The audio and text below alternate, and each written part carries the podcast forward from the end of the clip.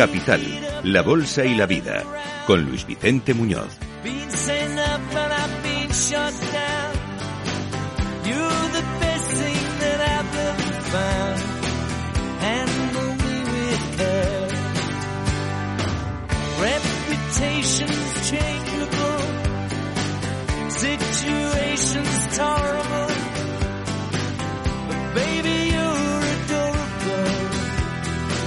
Pues aquí arrancamos, hoy con unos minutos de retraso de delay el consultorio de bolsa, pero aquí está ya con ustedes Javier Alfayate, gestor de fondos. ¿Cómo estás, Javier? Buenos días. Buenos días, don Luis Vicente. Estabas escuchando a Genaro, seguramente, ¿no? Sí, decía. Muy interesante, muy interesante lo que estaba contando, desde luego. Ha dejado en el aire acusaciones muy severas, ¿eh? Para, como para investigar. Bueno, le, pilla de cerca, ¿no?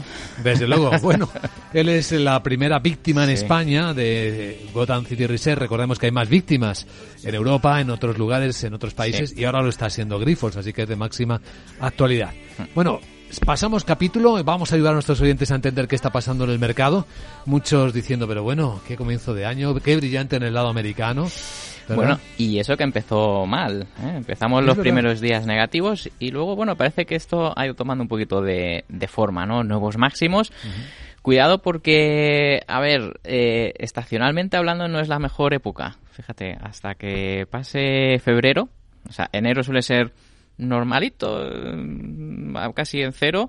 Febrero suele retroceder un poquito, sobre todo a final, la parte final de febrero. Y luego ya en marzo hablo de la pauta presidencial en Estados Unidos. Luego ya, a partir de ahí, ya pues sí que probablemente mm, tenga, tenga recorrido. Pero bueno, oye, mm, desde luego las subidas pues alegran siempre que estemos largos, obviamente.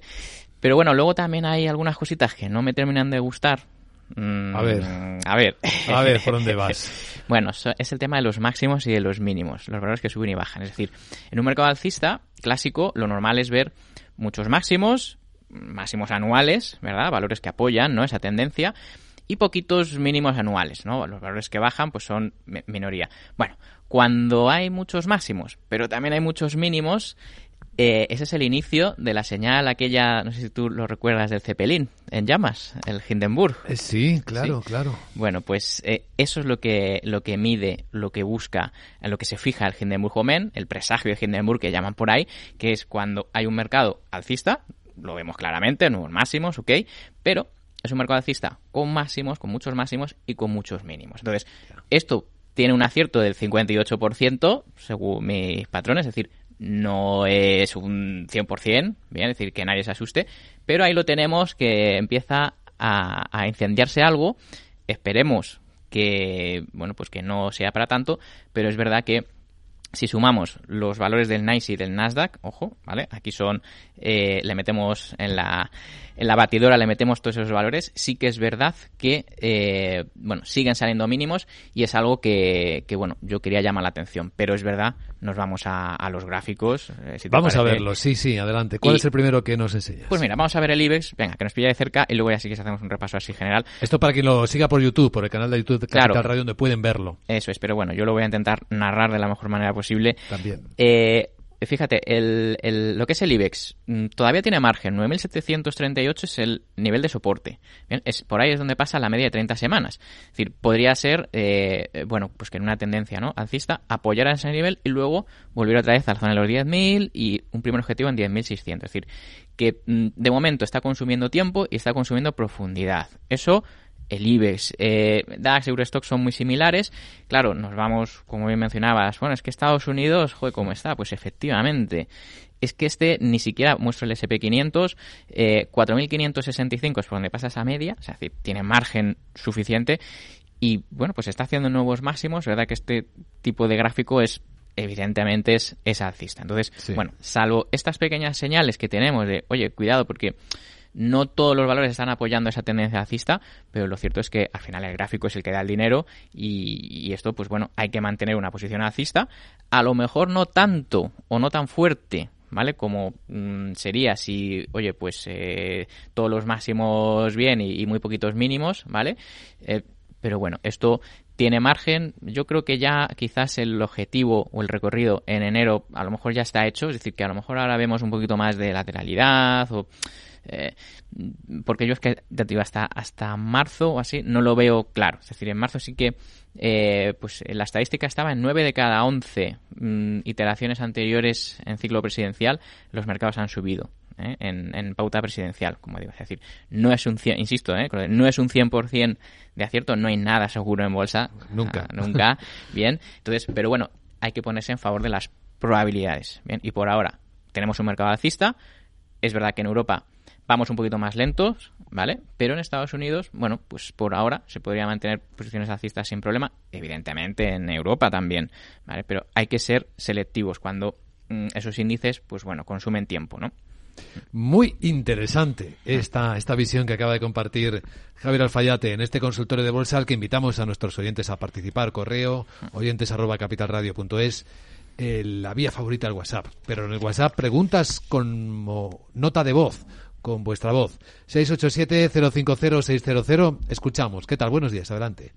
Hola, buenos días. Carlos de Madrid para el señor Fallote. Si se puede entrar en Rexol en estos niveles y, objetivo en el, corto plazo, visto unas semanas.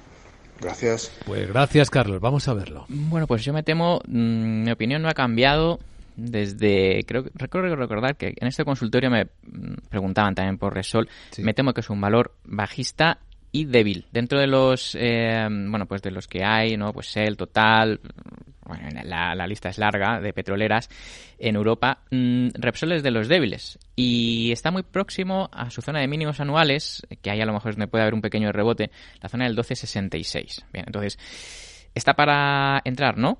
En el medio plazo, no. Bien, porque está por debajo de su media de 30 semanas, es bajista, es débil. Yo no me gusta tener ese tipo de valores en cartera.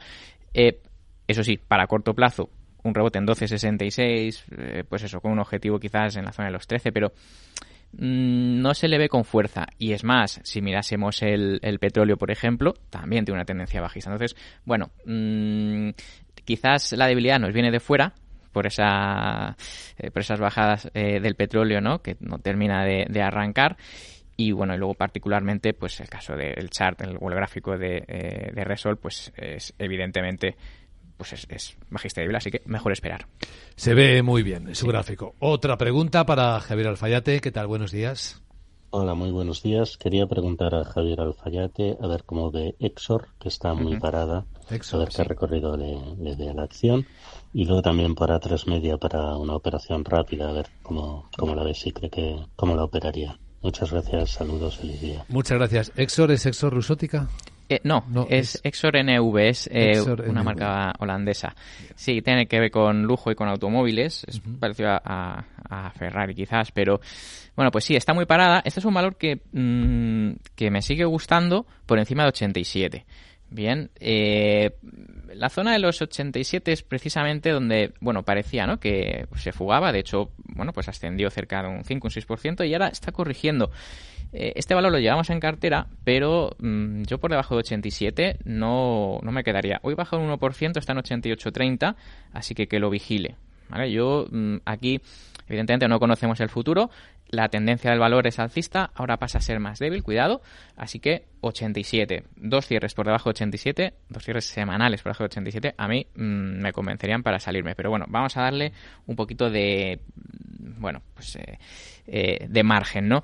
Y a tres media, mm, a ver, a ver, a, a ver, porque Estamos buscándola, ¿eh? Está a punto de aparecer. Ahí la tenemos. Es que el ticker...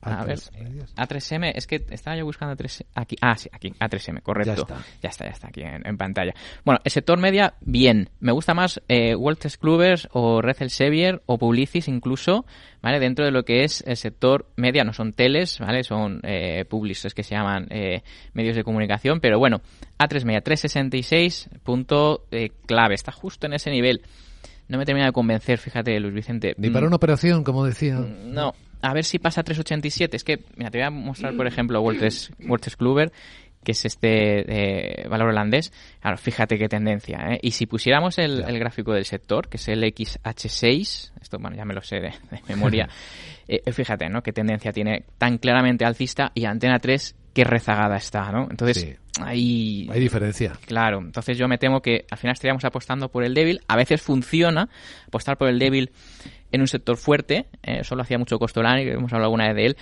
eh, pero yo en este caso mm, a tres media esperaría, me buscaría a lo mejor alguno como les he comentado, Rel, X eh, o World Kluber que realmente sí que lo hacen bien. André Costolani, la cita de Javier Alfayate, amantes del análisis técnico, léanlo, gran, gran tipo, sabio, seguramente. Otra pregunta para Javier Alfayate, ¿qué tal? Buenos días. Buenos días y enhorabuena por el programa. A ver si me pueden analizar teleperformance. Igual es un poco tarde ya para entrar. Y Deckers en el Nasdaq. Eh, una maravilla de acción. A ver hasta dónde podría subir. Muchas gracias y enhorabuena por el programa. Muchas gracias. Sí, ya, los conocemos, los buenos, eh, los buenos valores al final, claro, te, te, marcan y se te quedan. Bueno, en el caso de teleperformance, efectivamente a lo mejor Vamos a ver, llegamos tarde. Pues esto hay que ver un poquito qué distancia tiene con respecto a su media de 30 semanas, ¿no? A esa media que a mí me indica un poco esa tendencia. Bueno, cuando es más del 10%, a mí no me gusta. Ahora mismo está en 12.57. A lo mejor hay que esperarle un poquito a que baje a ver si hace un 141, 142, pero parece que el valor ya está empezando a girar. Bien, este es el típico que por fundamentales le gusta mucho, yo lo, he oído nombrar mucho, pero bueno, yo hasta que técnicamente a mí no empieza ¿no? a, mostrarse alcista, a mí no me, por muy buenas eh, cifras que tiene, hay algo ahí a lo mejor que no sabemos, ¿no? que todavía no nos enseñan. Bueno, empieza a asomar la patita, 141 pero es una buena entrada con stop en 128. ¿vale? Pero hay que esperar, efectivamente, ya lo dice el oyente, a lo mejor entra un poco tarde, pues efectivamente, a lo mejor hay que esperar. Bueno, y Deckers, eh, pues esto fíjate qué gráfico más alcista, ¿no? Eh, a ver, una media de 30 semanas alcista, gran fortaleza del valor, pues claro, aquí sí que este valor es para mantenerlo. Si estoy fuera, fíjate, hablábamos valores de más de un 10% de distancia, ¿no? De riesgo, mm, me espero. Este tiene esa distancia está en el 18%, quizás también es demasiado grande, no hay que esperar a lo mejor una corrección. Yo le puedo decir niveles 700 con stop en 630. Eso si estoy fuera. Si estoy dentro, yo creo que por ahora se puede mantener tranquilamente. Hmm. Qué preciosidad de gráfico. El de Deckers, la verdad, no se vende estos todos los días. Es que fíjate. Eh, a ver, algún correo electrónico también para hablar de nuestros oyentes. El primero que nos entró hoy es de, mm, de Marco, dice, eh, valor eh, curioso que espero le resulte y sobre el que me gustaría saber su opinión. Se trata de una empresa de reciente creación, dos años, de un spin realizado por IBM, con poco historial y sobre el que me imagino no habrá mucha información. El valor en cuestión es Kindrill Holdings, KD. Es su RIC en el mercado NICE, en el New York Stock Exchange. ¿Y ticker KD? KD. Kindrill, ah, sí, aquí está, en el NICE. Lo tenemos, vamos a verlo. Aquí está. Eh, bien, eh, el aspecto es bueno. Es decir, bueno, tiene suficiente historial ¿no? para ya mm, componernos una idea eh, en la cabeza. Pasando 17, 1680, ahí es donde dio la primera señal. Bien, está en 21. Ese riesgo es del 1565. Hay que esperarle un poquito a ver si baja esa zona de los 20 con stop en 18. ¿Vale? Puede funcionar bien, pero oye, si lo tiene en cartera, es el típico valor que sale en bolsa, lo, vamos, le dan bien y, luego ya se pone un poquito en precio, ¿no? Y ya a partir de ahí desarrolla el suelo durmiente y hace la primera fuga, ¿vale? Como digo, en la zona de los 17, así que eso tienen cartera, yo creo que lo puede mantener.